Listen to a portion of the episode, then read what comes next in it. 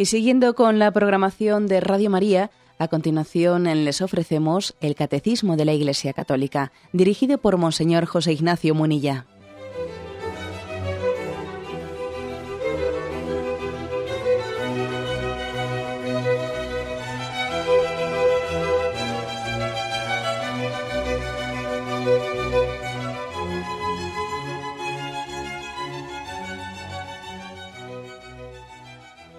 Cordial saludo a todos los oyentes de Radio María. Un día más, con la gracia del Señor, proseguimos el comentario del Catecismo de nuestra Madre la Iglesia.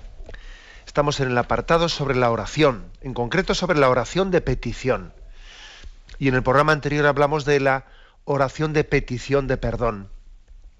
De ella se hablaba en ese punto 2631 y se decía que la oración de petición es el primer movimiento de la oración. Y ahora pasamos al siguiente punto, 2632, en la que, dejando ya el tema de la oración de petición, que dice que es el primer movimiento, se da un paso más. Dice así, en vez de leerlo entero, lo voy leyendo y comentando por frases. La petición cristiana está centrada en el deseo y en la búsqueda del reino que viene, conforme a las enseñanzas de Jesús. Bueno, es decir, si en el punto anterior ¿eh? se partía de que el primer movimiento es la oración de petición de perdón, pedimos perdón, ante la experiencia de Dios, de su santidad, y viendo el contraste grande de nuestra pequeñez, nos sentimos indignos y lo primero es pedir perdón, pero aquí habla no tanto del primer movimiento, sino de cuál es el objetivo último, es decir, cuál es el objeto último de nuestra petición. Porque decimos que la petición de perdón por nuestros ser pecadores es lo primero, pero no es el objetivo último. ¿eh? No es el objetivo último. Mm, en la, explicación sobre la gracia en su día, dijimos que la gracia tiene dos dimensiones, la dimensión sanante y la dimensión elevante. La gracia nos sana y nos eleva a la condición de hijos. Y bueno, son inseparables la gracia sanante y la gracia elevante. Entonces dice una vez, pero ¿qué es más importante? ¿La gracia sanante o la gracia elevante? ¿Qué es más importante? Hombre, es más importante la gracia elevante, o sea, es decir, porque tú podrías ser perdonado en tus pecados sin que eso, sin que eso supusiese que eres elevado a la condición de hijo de Dios e invitado a la intimidad con Dios por toda la eternidad en el cielo es mucho más la gracia elevante que la gracia sanante. Podría ser, o sea, hipotéticamente, ¿no? En una hipótesis, podría ser que Dios dije, bueno, mira, te perdono tu pecado. Ahora, tú te quedas ahí y yo me quedo aquí. ¿eh? O sea, no pretendas ahora que yo te introduzca en mi familia por toda la eternidad, como es, como es así que nos está ofreciendo el cielo, que es compartir la intimidad de Dios para siempre. O sea que entre las dos dimensiones, gracia sanante y gracia elevante, es mucho más la gracia elevante. Ahora, ¿qué ocurre? Pues que la gracia elevante tiene que comenzar por la gracia sanante. Nadie puede, sin, sin sanarse, sin sanarse, ser elevado. Sin el perdón de nuestro pecado, sin el yo pecador, ¿cómo vamos a ser introducidos en la intimidad de Dios del cielo? ¿Mm? Bueno, por eso decimos que lo primero es la oración de petición de perdón. Pero lo, segundo es mucho más, ¿no? Lo segundo es mucho más. Nuestro objetivo, fijaros bien, ¿no? Nuestro objetivo último no es estar limpios nosotros. Ese no es nuestro objetivo último. Nuestro objetivo último es dar gloria a Dios, buscar el reino de Dios. ¿Mm? Es mucho más que un, eh, pues un limpiarnos nosotros, porque si nos quedásemos en eso, parece que el objeto de nuestra oración somos nosotros mismos, ¿no? Que yo, mm, que yo, me, que, yo quede limpio. No, no, no. Nuestro objetivo es, el objetivo último, saliendo de nosotros mismos, dar gloria a Dios. Incluso olvidándonos de nosotros mismos. Y hasta nos servimos de nuestros pecados para dar gloria a Dios por la misericordia que ha tenido con nosotros, por su perdón, hasta en última instancia los pecados al ser perdonados se convierten en una forma, ¿eh? en una forma más de dar gloria a Dios por su misericordia. Bueno, mm, en este contexto es en el que el catecismo dice, bueno, si la oración de petición de perdón era el primer movimiento, ahora vamos a, lo último, ¿no? El primer movimiento era pedir perdón, pero ¿y el último, el último objetivo cuál es? Pues buscar el reino de Dios. Es lo que se nos dice aquí, buscar el reino de Dios. Nuestra, nuestra oración no se conforma con otra cosa, sino con buscar el rostro de Dios, buscar su rostro, buscarle a Él, tener sed de su amor, por encima de todo. Si os fijáis, si os fijáis, esa es la, oración de petición del Padre Nuestro. Aquí se nos refiere en el Catecismo, por los dos pasajes del, del Padre Nuestro, mejor dicho, dos pasajes, mm, uno en Mateo y otro en Lucas, donde aparece la petición del Padre Nuestro. Mateo 6:10 dice, vosotros orad así, Padre nuestro que estás en los cielos, santificado sea tu nombre, venga tu reino, venga tu reino, hágase tu voluntad en la tierra como en el cielo. Es decir, que lo primero que pedimos a Dios es eso, que sea santificado, que sea glorificado, que venga su reino. Y luego ya pedimos más cosas, ¿no? Danos el pan de cada día, perdónanos, etcétera. Curiosamente, este, esta versión del Padre Nuestro que está en el Evangelio de San Mateo, después del Padre Nuestro, pone un pasaje evangélico, acto seguido, que es muy iluminador. ¿eh? Porque después que le han preguntado a Jesús, Señor, enséñanos a orar. Y entonces Jesús dice, orad así, les enseña el Padre Nuestro. Y acto seguido, acto seguido en el Evangelio de San Mateo dice, por eso os digo, no andéis preocupados por, por vuestra vida, que comeréis, ni por vuestro cuerpo, con qué os vestiréis. No vale más la vida que el alimento, y el cuerpo más que el vestido. Mirad las aves del cielo. No siembran, ni cosechan, ni recogen en graneros, y vuestro Padre Celestial las alimenta. ¿No valéis vosotros más que ellas? Por lo demás, ¿quién de vosotros puede, por más que se preocupe, añadir un solo codo a la medida de su vida? ¿Y del vestido? ¿Por qué preocuparos? Observad los lirios del campo, como crecen, no se fatigan ni hilan. Pero yo os digo que ni Salomón en toda su gloria se vistió como uno de ellos. Pues si a la hierba del campo que hoy es y mañana se le echa al horno, Dios así la viste, ¿no hará mucho más con vosotros, hombres de poca fe? No andéis pues preocupados diciendo qué vamos a comer, qué vamos a beber, con qué nos vamos a vestir. Que por todas esas cosas se afanan los gentiles. Pues ya sabe vuestro Padre Celestial que tenéis necesidad de todo eso. Vosotros buscad primero el reino de Dios y su justicia, y todas esas cosas se os darán por añadidura. Así que no os preocupéis del mañana. El mañana se preocupará de sí mismo. Cada día tiene bastante con su propio mal. Digo que me parece muy significativo que este pasaje venga después de la explicación del Padre Nuestro. Porque es como una aplicación práctica a el orden de las peticiones del Padre Nuestro. Lo primero, santificado sea tu nombre, venga tu reino. Y lo demás se nos dará por añadidura. O sea, rezar bien el Padre Nuestro, entender que el objeto último de nuestra, de nuestra petición es pedir el reino de Dios, pedir, pedir el amor de Dios, pedir que el amor de Dios se manifieste en nuestra vida y en todo el mundo. Tener eso claro es establecer un orden de prioridades en nuestra vida del que se tiene que desprender una gran paz interior y una superación de muchos agobios. Porque los agobios en nuestra vida vienen no por el hecho de que existan problemas, que es que los problemas hay que afrontarlos, ¿no? Pero los agobios vienen porque los problemas estén en un orden jerárquico en, nuestra, en nuestro corazón, pues equivocado. Esa es la clave. ¿eh? Los agobios que, nos, que nos, privan de, de la paz interior vienen de ahí. No de tener problemas, sino de que los problemas los afrontemos de una manera mm, poco jerarquizada. Y cuando lo, ¿eh? lo, lo, que tenía que ser estar en cuarto o quinto lugar pasa a ser el primer lugar de preocupación y al mismo tiempo lo que tenía que ser el primer lugar de preocupación pasa a ser lo quinto y sexto, esa es la clave esa es la fuente de muchos males. Por supuesto que, ser cristiano no es buscar una especie de remedio mágico para que Dios nos quite los problemas. No, los problemas los tiene igual el cristiano que el que no lo es. El Señor no ha venido ¿eh? pues por una varita mágica y con un recurso supersticioso ¿no? de, de la fe en Dios para que nosotros no tengamos problemas. No, no, eso no es eso.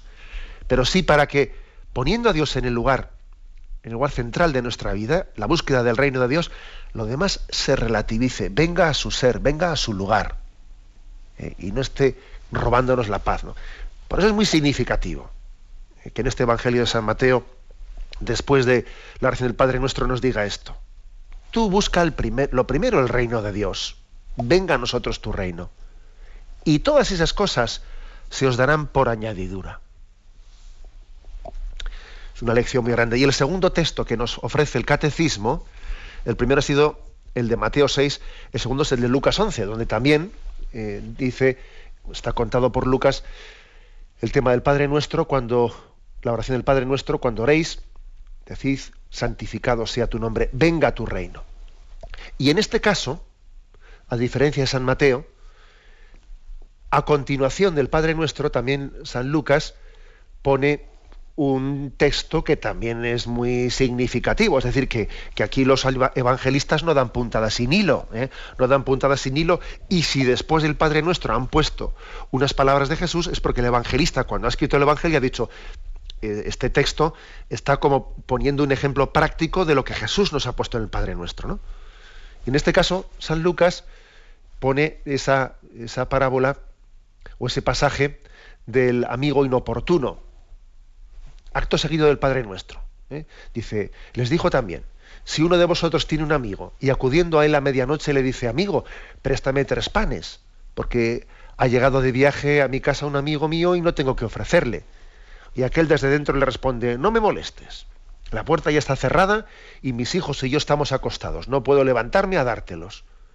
Os aseguro que si no se levanta a dárselos por ser su amigo, al menos se levantará por su importunidad y le dará cuanto necesite.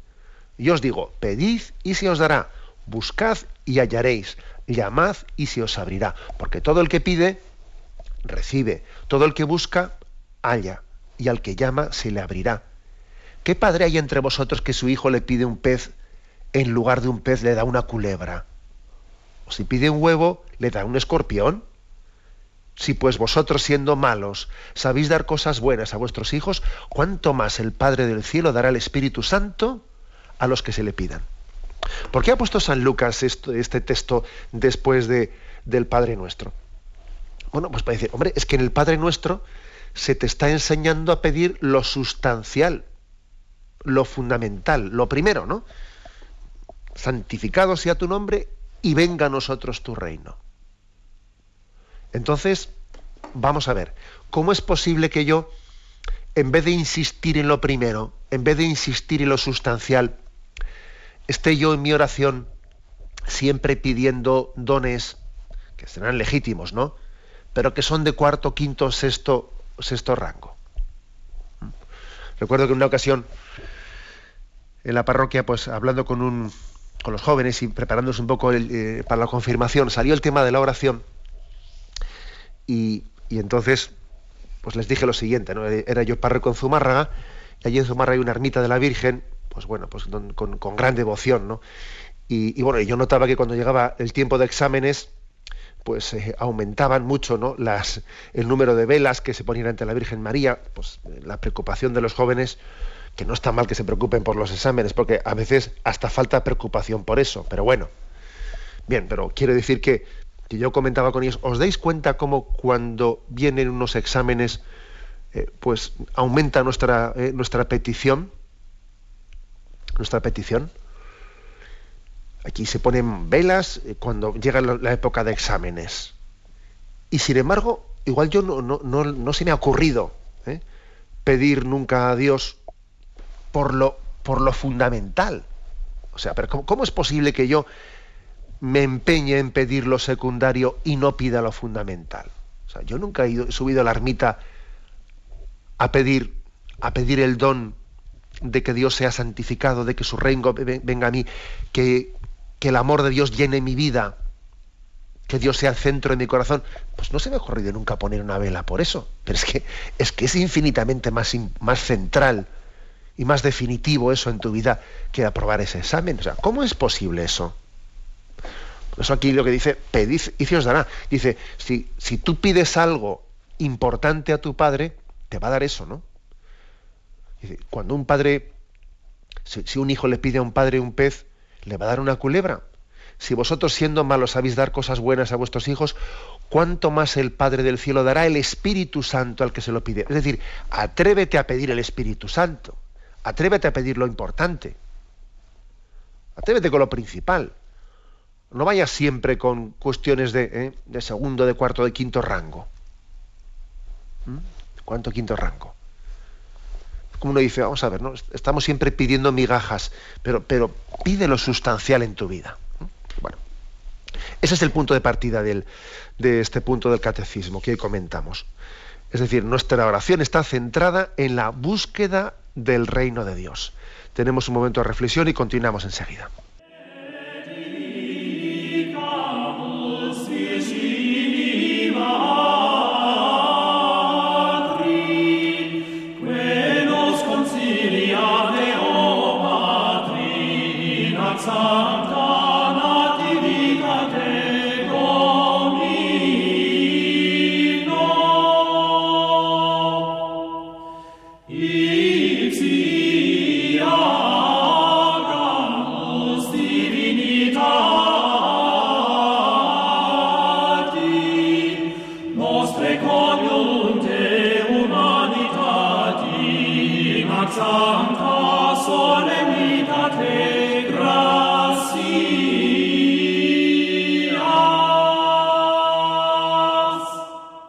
Estamos comentando el punto 2632 y en él se dice que la petición cristiana está centrada, su objetivo es el reino de Dios.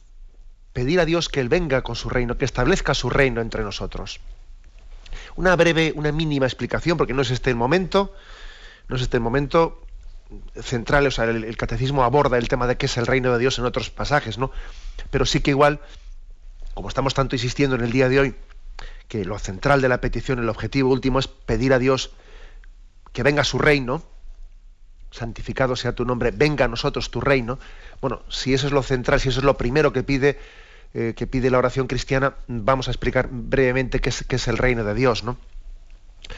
El reino de Dios, la palabra reino de Dios, a veces sí que ha sido objeto de, de ciertas confusiones de cómo, de cómo interpretarla, ¿eh? cómo interpretarla. La palabra reino de Dios es un, es un concepto que, que engloba, engloba muchos otros. ¿eh? A veces ha interpretado la palabra reino de Dios. ¿Cuál es el reino de Dios? Eh, la iglesia. Mm, bien, es cierto, ¿no? Es cierto que en la iglesia se realiza el reino de Dios, pero es verdad que también el reino de Dios Em, no coincide milimétricamente ¿no? con, las, con las fronteras de la Iglesia, que también el reino de Dios se realiza, ¿eh? también aunque esté plenamente insertado en la vida de la Iglesia, también se, eh, también se está desarrollando más allá de las fronteras de la Iglesia. Y la gracia también se extiende, de alguna forma, ¿no? La gracia también se está extendiendo, la gracia de Dios, a muchos que todavía no han conocido la Iglesia y que y que está llamada la iglesia a evangelizarles, ¿no? Y actúa en ellos.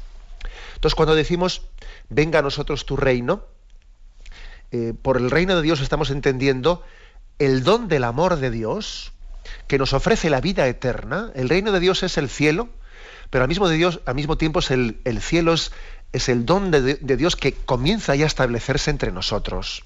La gracia de Dios que se derrama en la tierra, que se realiza en el seno de la iglesia y que al mismo tiempo se ofrece a todos los hombres. No se puede separar el concepto reino de Dios de ninguna de estas tres cosas. Ni, de, ni del cielo en el, que, en el que Dios nos ofrece su intimidad con Él. Esa es la culminación del reino de Dios, el cielo. Ni se puede separar el reino de Dios de la iglesia. Sería un error ¿eh? separar el reino de Dios de la iglesia, porque existe una unidad entre ellos, existe en la Iglesia, es como, como, como la encarnación de ese reino de Dios en esta etapa en la que vivimos, ni tampoco se puede separar el reino de Dios, decían, ni del cielo, ni de la iglesia, pero tampoco de la vida de gracia que, que el Espíritu Santo está, está suscitando en este mundo y en tantas realidades que el Espíritu Santo anima, incluso fuera de la iglesia. ¿eh? En el fondo, el reino de Dios se identifica con Jesucristo. Eh, acordaros como eh, decir, venga a nosotros tu reino, es tanto como decir que venga Cristo a nosotros, que venga el Espíritu Santo a nosotros. En el fondo es decir lo mismo. Es decir lo mismo. Lo que ocurre es que al venir Cristo y al venir el Espíritu Santo a nosotros, va, transformándose. El reino de Dios también se traduce, se traduce en una serie de valores, ¿no? en una serie de virtudes, en una forma de vida, en una sociedad diferente, en, un, en que Cristo reine en nuestra sociedad. ¿no? Por eso, como veis, la palabra reino de Dios pues, pues tiene todos estos matices que hay que sumarlos todos. ¿Eh? Hay que sumarlos todos. Eso es lo que pedimos, que venga a nosotros su reino. Es decir, que, que el cielo comience ya en la tierra y que nos preparemos para el cielo. Que la iglesia vaya siendo la perfecta imagen de Cristo entre nosotros, el cuerpo de Cristo. Y que al mismo tiempo el Espíritu Santo continúe difundiendo su gracia en toda la tierra. Todo esto estamos pidiendo en esa oración central. Bien, continúa el catecismo y dice, hay una jerarquía en las peticiones. Primero el reino, a continuación lo que es necesario para acogerlo y para cooperar a su venida. Vamos a ver. Mm, aquí se nos, eh, se nos hace una referencia al punto 1942 donde se decía, la virtud de la solidaridad va más allá de los bienes materiales. Difundiendo los bienes espirituales de la Iglesia, la Iglesia ha favorecido a la vez el desarrollo de los bienes temporales, al cual con frecuencia ha abierto vías nuevas. Así se ha verificado a lo largo de los siglos las palabras, buscad primero el reino de Dios y su justicia, y todas esas cosas se os darán por añadidura. Es decir, vamos a ver, mm, ¿qué quiere decir aquí este, el catecismo en este punto? que cuando decimos lo primero es el reino de Dios, aquí mm, viene una duda entre nosotros. Vamos a ver. ¿No es primero la justicia y luego la caridad? En un orden, en un orden de prioridades para establecer el reino de Dios entre nosotros, primero no es, primero no debería de ser, ¿no? Pues el, el procurar el bienestar, el bienestar humano fundamental, ¿no? los derechos humanos, y luego más tarde ya hablaríamos y ya predicaríamos eh, pues el mensaje sobrenatural de salvación, ¿no es primero lo, natural y luego lo sobrenatural? ¿No hay que ir poniendo las cosas una detrás de otra? ¿Cómo se puede predicar la, caridad sin haber predicado previamente la justicia? Bueno, y esto es lo que el catecismo viene a decir aquí. No, no, o sea, todo ello va integrado. No se puede pensar, es decir, no se puede pensar que el don último del reino de Dios que pedimos, es decir, el don del Espíritu Santo, eh, no pueda llegar a nosotros mientras que, eh, mientras que no hayan venido previamente otra serie de dones naturales. Curiosamente, la jerarquía de peticiones, primero pedimos todo, ¿eh? y luego ya iremos pidiendo, danos el pan de cada día, etcétera, etcétera. Curiosamente, primero vamos a por el todo. Santificado sea tu nombre. Venga a nosotros tu reino hágase tu voluntad. Y luego vamos, curiosamente, ya a cuestiones más concretas. es decir, el, don de Dios no es fraccionable, no es fraccionable, no, es fraccionable. ¿eh?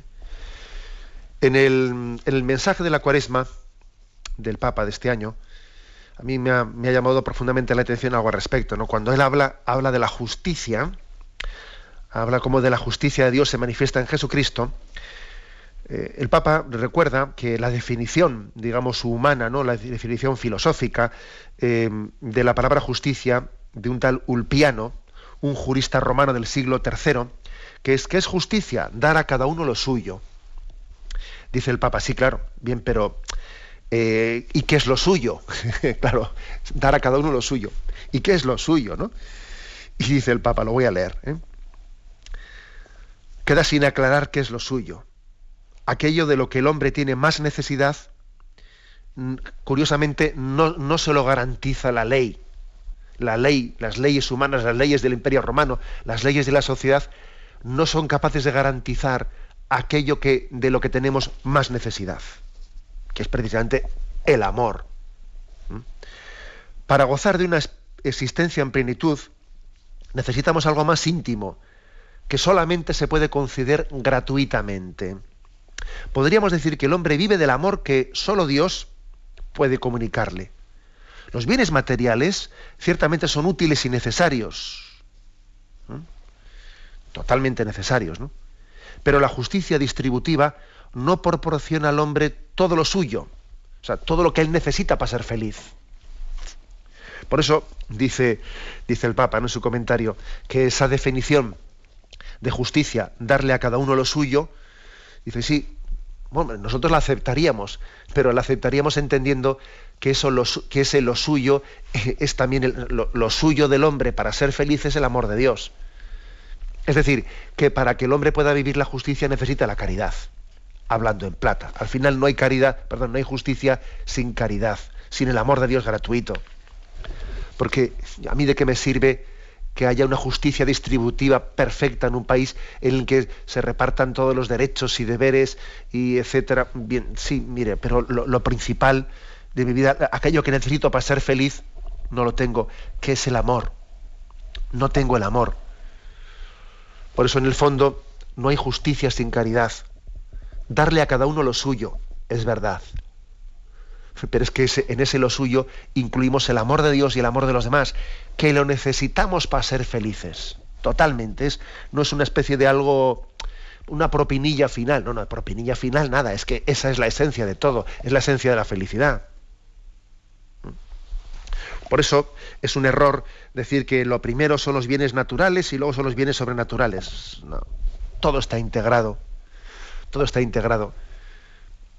Y a veces paradójicamente, paradójicamente uno disfruta mucho más de los bienes naturales escasos cuando tiene amor de Dios y de los bienes naturales sobreabundantes no los apreciamos cuando nos falta el amor de Dios, fíjate. Porque el amor de Dios es el que nos permite disfrutar de los bienes naturales. Tú tienes todos los días un plato delante tuyo, tienes comida y no lo disfrutas plenamente si no, si no has recibido el don del amor de Dios. Va, lo ves como algo. O sea, el amor de Dios no es que supla los bienes naturales, no, no. Es que te permite disfrutarlos. Entenderlos como un regalo, como un don. De lo contrario, los vivías de una manera en la que no eras consciente de que esos bienes naturales, qué es lo que tenían detrás suyo. Es que, es que eso, eso, tu salud, tu vida, las personas que te rodean, son un signo del amor de Dios, luego disfrútalas. Y para, y para poder disfrutarlo has tenido que recibir has tenido que recibir el mensaje de que Dios te quiere y, esos bienes de los que, que, te rodean son un regalo suyo, que no te habías dado cuenta de eso. Que no te habías dado cuenta de eso. Por eso, ¿no? Aquí está el catecismo dice, buscad primero el reino de Dios y lo demás se os dará por, por añadidura, porque todo está integrado en ese, en ese don que pedimos, venga a nosotros tu reino. Tenemos un momento de reflexión y continuamos enseguida.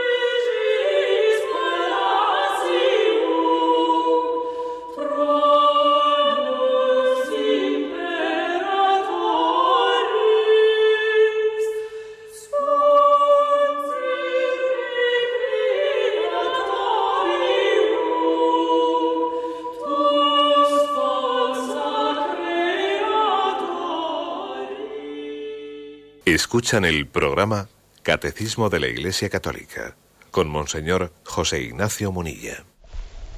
Continuamos en este día de hoy comentando el punto 2632. La oración tiene como fin último, está centrada en la búsqueda del reino de Dios.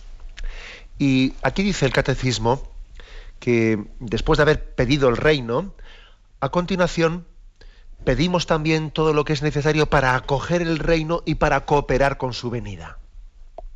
Claro, no basta, con, pedir lo, eh, lo, principal, también luego ver, bueno, y voy a pedir también qué es necesario para que eso principal pueda llegar a realizarse, para que yo lo acoja, coopere con ello.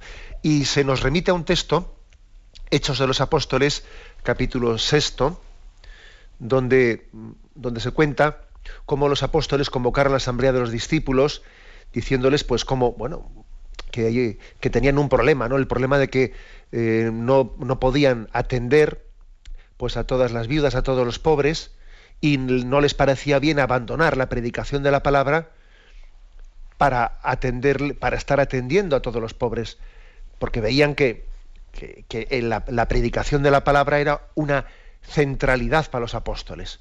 Y entonces eh, buscaron, dice, por tanto, hermanos, buscad entre vosotros a siete hombres de buena fama, llenos del Espíritu Santo y de sabiduría, y los pondremos al frente de este cargo, para que nosotros nos dediquemos al ministerio de la palabra y la oración. Entonces, oran, pidieron el don del Espíritu Santo y, y eligieron a una serie de diáconos para que sirviesen, sirviesen a los pobres. ¿no? Se los presentaron a los apóstoles y habiendo hecho oración les impusieron las manos. Bueno, es decir, que, mm, que no basta con decir yo pido a Dios que venga, que venga su reino. También, como dice aquí, es necesario pedir y buscar todo aquello que va a cooperar a su llegada. Y entonces oraron a Dios y pusieron los medios para buscar eh, quien sirviese a las viudas, quien sirviese a los pobres. Luego, todo está integrado, ¿eh? insistimos, todo está integrado. Algunos se piensan que las obras sociales que hace la Iglesia son una especie de gancho, gancho para que así tengamos eh, gente cerca y después con ese gancho de que se han acercado a nosotros, pues por motivo de una asistencia social o por la enseñanza, lo que sea, luego les hablemos de Dios, ¿no? Eso es la lectura que hacen pues, desde fuera de la Iglesia muchas personas. La Iglesia Católica hace cosas para, eh, para tener, eh, presta servicios como una estrategia para mm, que se le acerque gente y luego van y les hablan de Dios. No, mire usted, eso es, es una deformación de nuestra vida. Son, son dos dimensiones que están, como aquí mismo hemos visto en ese texto, íntimamente ligadas. El reino de Dios mm, se establece, el reino de Dios se concreta, se encarna en el servicio al hombre, a sus necesidades, en el acompañamiento de este hombre al que le estamos anunciando al mismo tiempo a Jesucristo y al que le estamos anunciando que está destinado a la vida eterna. ¿Mm? Luego no se puede fraccionar, ¿eh? no se puede dividir en partes la palabra reino de Dios. Lo, lo implica todo, ¿eh? lo implica todo. Continúa diciendo el catecismo. Esta cooperación con la misión de Cristo y del Espíritu Santo, que es ahora la de la Iglesia, es objeto de la oración por parte de la comunidad apostólica. En la oración de Pablo, el apóstol por excelencia, que se nos revela que se nos revela cómo la solicitud divina por todas las iglesias debe animar la oración cristiana. Esta es la oración de Pablo, ¿eh? que lo he leído mal. Es la oración de Pablo el apóstol por excelencia que nos revela cómo la solicitud divina por todas las iglesias debe animar la oración cristiana. Entonces, se nos ofrece unos cuantos textos. ¿eh? Vamos a leer algunos. Bueno, Romanos 10.1. Hermanos, el anhelo de mi corazón y mi oración a Dios en favor de ellos es que se salven. Por lo tanto, ¿no? Primer anhelo que tiene la iglesia, que todo el mundo se salve. Eso es lo primero que significa buscar el reino de Dios. Eso es lo primero, la salvación. Segundo texto, Efesios 1, 16, 23. No ceso de dar gracias por vosotros, recordándoos en mis oraciones, para que el Dios de nuestro Señor Jesucristo, el Padre de la Gloria, os conceda el espíritu de sabiduría y de revelación para conocerle perfectamente, iluminando los ojos de vuestro corazón, para que conozcáis cuál es la esperanza a la que habéis sido llamados por Él, cuál la riqueza de la gloria otorgada por Él en herencia a los santos, y cuál la soberana grandeza de su poder para con nosotros los creyentes, conforme a la eficacia de su fuerza poderosa que desplegó en Cristo, resucitándole de entre los muertos y sentándole a su diestra. Es decir, pedimos que Dios sea conocido, es decir, pedir, buscar el reino de Dios es no, únicamente buscar la salvación en el cielo, sino que nosotros tengamos un conocimiento de Dios desde ahora. ¿eh? La salvación no es algo que, eh, que vaya, que nosotros lo, busquemos como algo acontecido después de, en el momento de tu muerte. No, un momento. ¿eh? La, salvación se traduce también en que yo comience a tener una amistad con Dios aquí y comienza a tener con Él una intimidad aquí, en la oración y en la vida de gracia, que luego se va a traducir, eh, que confío y pedimos, ¿no? Por su gracia, que se traduzca en el cielo, en la vida eterna después. Pero yo en el, en el momento del juicio final, allí no me voy a encontrar con alguien desconocido, no, sino con el que yo previamente aquí he tenido una amistad. ¿Eh? El cielo consiste en encontrarse con aquel con quien yo he tenido una amistad durante toda mi vida, con aquel que he conocido, que he amado. Y finalmente me presento ante él como juez de mi vida, pero no me presento ante un extraño, ante un extraño. Qué duro tiene que ser, ¿no? Que alguien, no sé, pues termine su vida y vaya a ser juzgado por alguien al que dice, no, no, te va a juzgar a Dios. Así, ¿quién es ese? No le conozco. Eso, eso es muy duro. Nosotros tenemos que pedir el reino de Dios es pedir tener aquí una amistad, ¿eh? una amistad con Él que va creciendo, es un increscendo que luego por su gracia confiamos en que se traduzca en la vida eterna. ¿eh? Esto es pedir el reino de Dios. ¿eh? Siguiente texto que se nos dice el catecismo. Filipenses 1, 9, 11. Pues testigo me es Dios de cuántos quiero a todos vosotros en el corazón de Cristo Jesús. Y lo que pido en mi oración es que vuestro amor siga creciendo cada vez más en conocimiento perfecto y todo discernimiento, con que podáis aquilatar lo mejor para ser puros y sin tacha para el día de Cristo, llenos de frutos de justicia que vienen por Cristo.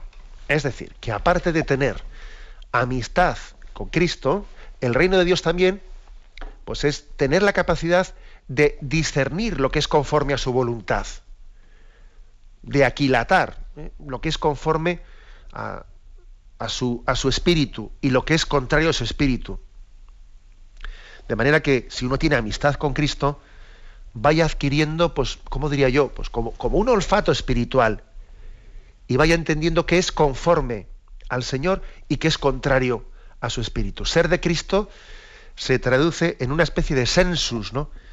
Un sentido interior de saber cuándo estoy yo construyendo mi vida. Yo, uno discierne, ¿no? Discierne decir, esta, esta manera de trabajar que tengo yo, esta manera de vivir la vida de familia, ¿es conforme al reino de Dios o no es conforme al reino de Dios? Esta manera de abordar las cosas que tengo yo con, ¿eh? en esto, con la economía, con lo otro, esto a mí me está acercando, me está preparando para el encuentro con Cristo o vivo yo una esquizofrenia, eh, vivo una doble vida, ¿no? Una doble vida que en una parte sí tengo unas prácticas, unas prácticas religiosas, pero luego la manera de configurar mi vida no tiene nada que ver, ¿no? Por eso aquí, fijaros eh, lo que dice este texto de Filipenses 1.9, ¿no? Le pido un discernimiento con que poder aquilatar, ¿no? Que, es aquello que me hace puro y sin tacha delante de Dios. Un discernimiento para, para diferenciar lo que es conforme a su espíritu. Sea que esto también es el reino de Dios. No solo es ir, ¿eh? no solo es pedir ir al cielo, sino tener una, amistad, una intimidad con Él. Bueno, y vamos a, ofrecer un último texto. Eh, Colosenses, nos dice aquí el catecismo, Colosenses 1, versículos del 3 al 6.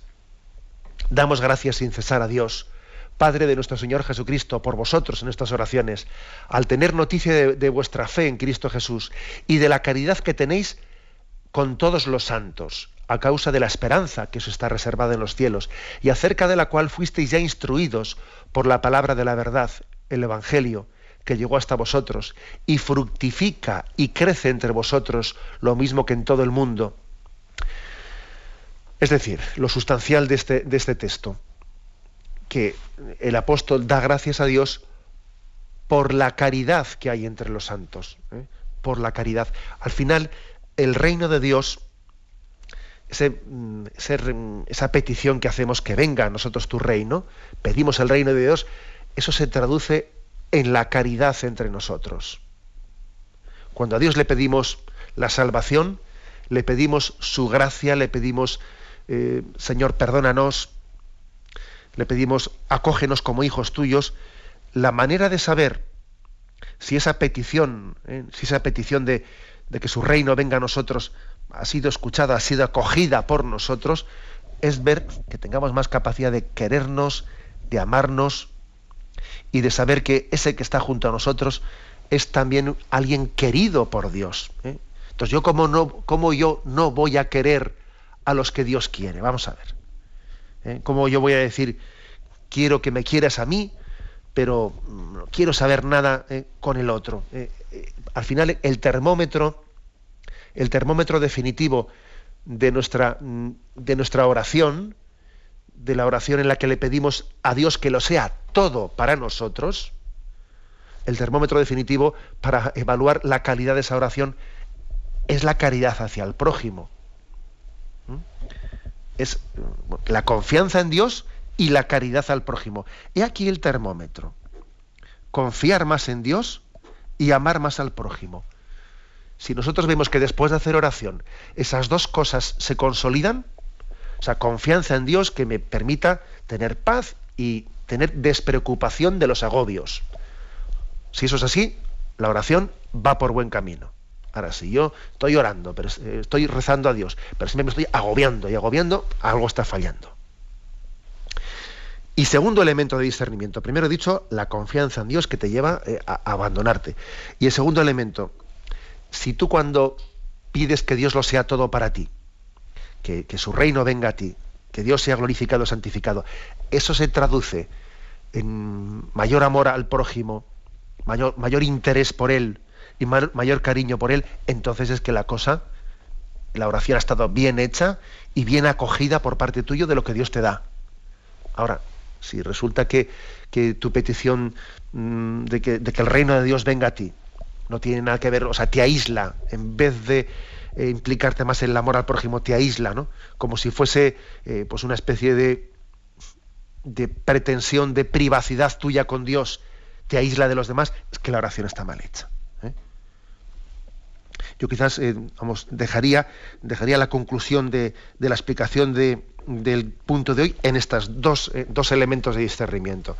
Veamos a ver si nuestra petición, nuestra petición de que Dios lo sea todo para nosotros, de que Dios sea glorificado, se traduce en estas dos cosas, en una confianza, una confianza que vence los miedos y que vence las angustias, y en un amor hacia el prójimo incondicional, capaz de llevarnos al olvido de nosotros mismos. Que el Señor nos conceda tener una oración así. Damos paso a la intervención de los oyentes. Podéis llamar para formular vuestras preguntas al teléfono 917 107 700. 917 107 700.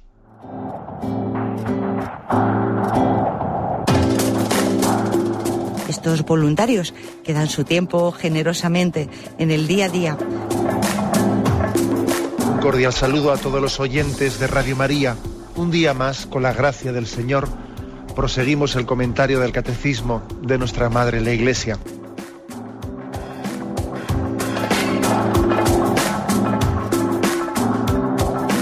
porque le has quitado la única manera de protesta que tiene. O sea que cuando hay un dolor fuerte no hay que tomar analgésicos, hay que ir no, hay que tomar, No, sí, hay que bien, pero, pero no analgésicos fuertes para que se cometa el error de bloquear la defensa y no poder llegar al diagnóstico. Bien, bien. ¿Le gustaría tener sus programas favoritos de Radio María para escuchar en cualquier momento? Llame y pídanos el programa que más le interesa en cualquiera de sus emisiones. Recogeremos su petición y sus datos completos para hacer el envío. Solo necesita un lector de CD o DVD que admita el formato de compresión MP3. Llame al 917-107-700 y atenderemos su petición encantados. Tome nota. 917-107-700. Radio María, más cerca de usted.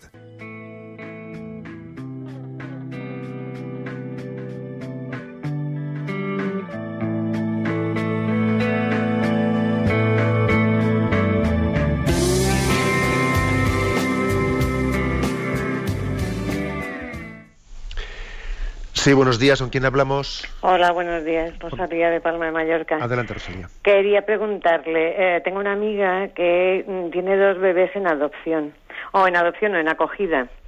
eh, entonces el otro día saliendo de misa me dice, ay, a ver cuándo podemos bautizar a estos muchachos. Digo, ¿y por qué no lo haces ya? Y bueno, pues me dice, es que me han dicho que, que no, porque como que yo no sé si me los voy a quedar o no, pues que esos bebés, eh, pues le habían dicho que, que no. Entonces quería saber si esto es correcto y el bautismo de deseo, uh, si es posible en estos casos.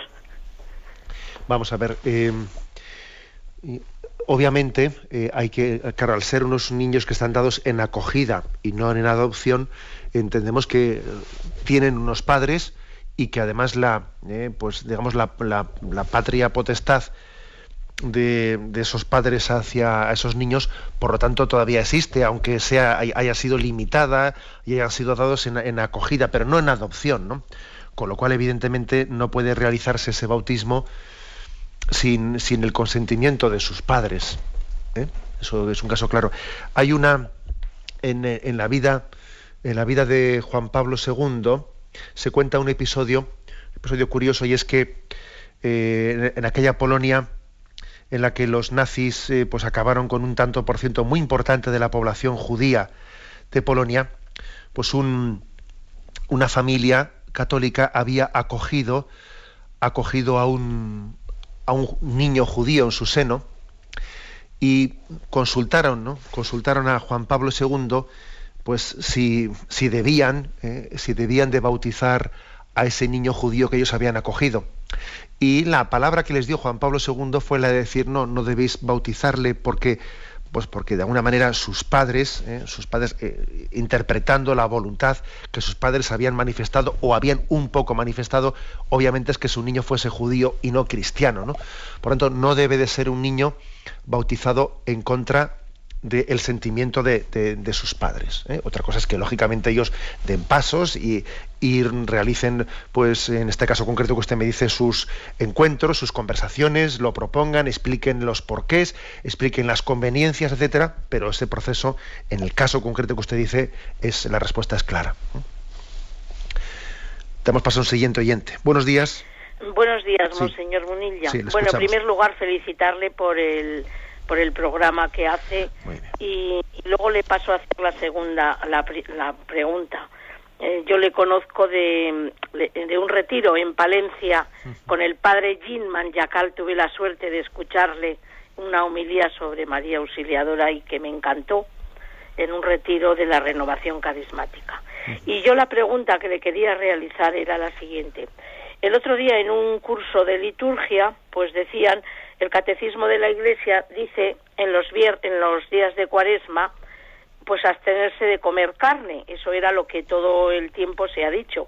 Pero decía que bueno, que eso de la carne era antes porque era muy valorada y tal, pero que ahora se podía hacer cualquier, em, por ejemplo, sacrificio o en obras de caridad o visitar a los enfermos o eso, y que no era justamente que se ciñera a lo de no comer carne. Y yo quería preguntarle eso. Y otra pregunta que quería hacerle. Eh, yo, por ejemplo, soy una persona escrupulosa en cuanto a así lo de la comunión y eso. Y algunas veces, bueno, no es que se diga, por ejemplo, cuando sabes de un sacerdote que tiene novia, no que la ha tenido, que la tiene, pero no que te lo digan. Ves cosas y ves siempre con una persona y bueno, y yo, por ejemplo, si tengo que ir a comulgar, pues yo siento verdaderos escrúpulos. Le quiero preguntar, este sacerdote eh, consagra. Vamos a ver. que, que si está en pecado mortal hace la consagración. Vamos a ver, de acuerdo. Varias cosas me pregunta usted. Con respecto a lo último que me pregunta, obviamente, aunque el sacerdote estuviese eh, en, un, en, pecado mortal, eh, la, validez de la consagración del sacramento está asegurada. Porque fijaros que, que angustia sería para nosotros el que nosotros dijésemos, a ver, ¿a, a dónde me, acerco a recibir un sacramento y yo tengo que estar pendiente de, la, mm, de evaluar la santidad de ese sacerdote antes de recibirlo. Sería una angustia tremenda diciendo, a ver si este sacramento lo he recibido válidamente, igual no ha sido válido porque el cura no era santo. Tendríamos que estar cuasi espiando a los, eh, a los sacerdotes para ver si son santos. Obviamente el Señor ha tenido la misericordia de asegurar eh, la validez y el fruto de los, de los sacramentos más allá de la santidad de quienes los celebran. ¿eh? En cualquier caso, eh, en el caso concreto que usted ha dicho de que un sacerdote pueda tener una doble vida, etcétera, usted lo que debe de hacer es, si entiende que hay, que hay, mm, digamos, elementos suficientes para, para, pues para afirmarlo, pues hablar con el obispo. explico? ¿Eh? Una cosa así se habla con el obispo. Bien, y con respecto a la, a la pregunta primera que usted ha hecho, la pregunta primera, vamos a ver, el tema de, la, de la abstinencia de la carne, ¿no? Eh, toda norma tiene una letra y tiene un espíritu. Tiene una letra, la letra es no comer carne los viernes, ¿eh? y, especialmente además los, viernes de cuaresma, ¿no? Y, tiene un espíritu. Es verdad que se podría, ¿eh? se podría estar cumpliendo la letra sin cumplir el espíritu. Dice, bueno, pues yo voy a reservarme los viernes de los viernes de cuaresma y, estoy allí comiendo pues los pescados más caros y los mariscos etcétera se podría he, guardado la letra y no he guardado el espíritu. Ahora, lo contrario, ¿vamos a guardar el espíritu sin guardar la letra? Es decir, voy a guardar el espíritu aunque coma carne, pero intento guardar el espíritu pero comiendo carne. Pues yo pienso que hay que intentar guardar el espíritu guardando también la letra. Es decir, también, o sea, cumpliendo materialmente el hecho de no comer carne. ¿Por qué? Porque, entre otras cosas, es también un signo común que hacemos. Y el hecho de que nos unamos todos en un signo común tiene su validez. Tiene su validez eh, porque si, os dais cuenta, los días de ayuno y de abstinencia son pocos. ¿eh? Eh, para empezar, el no comer carne fuera de cuaresma es dispensable por obras de caridad. digamos que los días de ayuno son el miércoles de ceniza y el viernes santo, hoy por cierto, ¿no? El día de hoy. Y los días de, abstinencia, bueno, pues son los viernes de cuaresma no dispensables y el resto del año, pero que son dispensables por obras de caridad. Entonces, si tenemos unos pocos días al año para hacer unos signos que hagamos todos en común, eh, todos en común, comunitariamente, también tiene un valor importante el signo común, el signo comunitario. ¿eh? Por eso, es verdad que se puede cumplir la letra de la ley sin cumplir el espíritu. Pero a mí no me convence eso de decir, bueno, pero vivamos el espíritu sin cumplir la letra. No, hagamos las dos cosas porque pienso que también eso nos introduce en un camino de humildad que, es mucho más seguro el camino de humildad que ir yo eh, pretendiendo reinterpretar todo conforme a mi subjetividad. Adelante, damos paso a un siguiente oyente. Buenos días. Hola, buenos días. Buenos días, sí. Pues yo le quería hacer una pregunta porque estoy preocupada con una madre que tengo, porque resulta que ella ya lleva 15 años por ahí en grupos de catequesis y demás, y entonces ella vive muy agobiada. Ella dice que ora, que ella se le mete mucho las cosas en la cabeza, las cosas le preocupan mucho excesivamente, pero que ella no le veo yo paz nunca. Las conversaciones que tiene siempre es mm, que me pasa a mí, que, que si yo le pido al Señor que me quite esto, que las cosas y que se agobia y los problemas y, y si tiene algún problema con, algún familiar o eso yo le digo que, me dé la gracia, que perdone, pero no puedo, pero yo soy, en fin, una persona muy agobiada, no transmite paz ninguna, pero ni a los demás ni ella misma. Y yo he servido al Señor, pero yo qué hago, si es que yo soy así. Entonces, cuando he hablado esta mañana de los obvio de la vida, entonces mm, yo quisiera preguntar cómo se le puede ayudar. Obviamente estará mm, orando mal, porque es que iba, ya le digo, cada 15 días va al grupo, lleva 15 años yendo y no transmite pan, ni tiene ya pan ni transmite. Y digo, ¿cómo le podemos, cómo le podría yo ayudar precisamente? Muchísimas gracias. ¿eh? Bien, gracias. Vamos a ver. La verdad es que yo creo que la pregunta del oyente también me sirve para hacer una cosa, y es decir, que también em, hay que decir que psicológicamente nuestro ritmo puede llegar a ser muy distinto el de unos y otros y no es prudente que nos juzguemos desde fuera, ¿no? Diciendo, este con, con lo angustiado que es, eh, con lo angustiado que es es que no, no reza bien. Si rezase bien, tendría una paz interior que... hay personas que también tienen un ritmo psicológico eh, que les lleva fácilmente a la angustia. ¿Qué quiere decir? Pues que necesitan todavía más de ese principio que estamos, que estamos, mm, que estamos predicando, ¿no? El hecho de que buscad primero el reino de Dios y lo demás se os dará por añadidura y que tengas una capacidad de olvidarte. Lo necesitan más, pero no les juzguemos, ¿no? No les juzguemos porque, claro, igual el condicionamiento de carácter y psicológico tan fuerte que tienen, pues puede hacer que los dones de esa oración se estén dando, se estén dando. Lo que pasa es que no sean, eh, no se traduzcan en en lo que en otras personas se traducen por el ritmo distinto que tiene. ¿eh? O sea, esto no es relativizar lo que he dicho, ¿eh? sino que es contextualizarlo. Y entonces yo que, creo que hay que hacer con las personas que son, tienen un ritmo psicológico muy disparado, muy disparado y muy tendente y muy proclive a la angustia. Primero, tener mucha paciencia con ellos, tener mucho cariño con ellos y al mismo tiempo, sin, sin ofenderles, ¿no? Pero darles el testimonio de, bueno, pues de la paz, ¿eh? pues mira, tranquila, ¿eh? tranquila que lo principal, o sea, valorarles lo positivo, porque son personas que siempre están angustiadas por lo negativo que tienen, ¿no? Valorarles lo positivo, bueno, pero fíjate esto que bien ha ido, pero piensa en esto otro, ¿eh? o sea, enfatizar lo positivo porque las personas de, este estilo, de este ritmo, solamente ven lo negro, solamente ven lo negro, y es importante hacerles ver cómo Dios de hecho les ha dado muchos, o sea, que tienen motivos para confiar, tienen motivos, si saben interpretarlos y discernirlos. Tenemos el tiempo cumplido. Me despido con la bendición de Dios Todopoderoso, Padre, Hijo y Espíritu Santo. Alabado sea Jesucristo.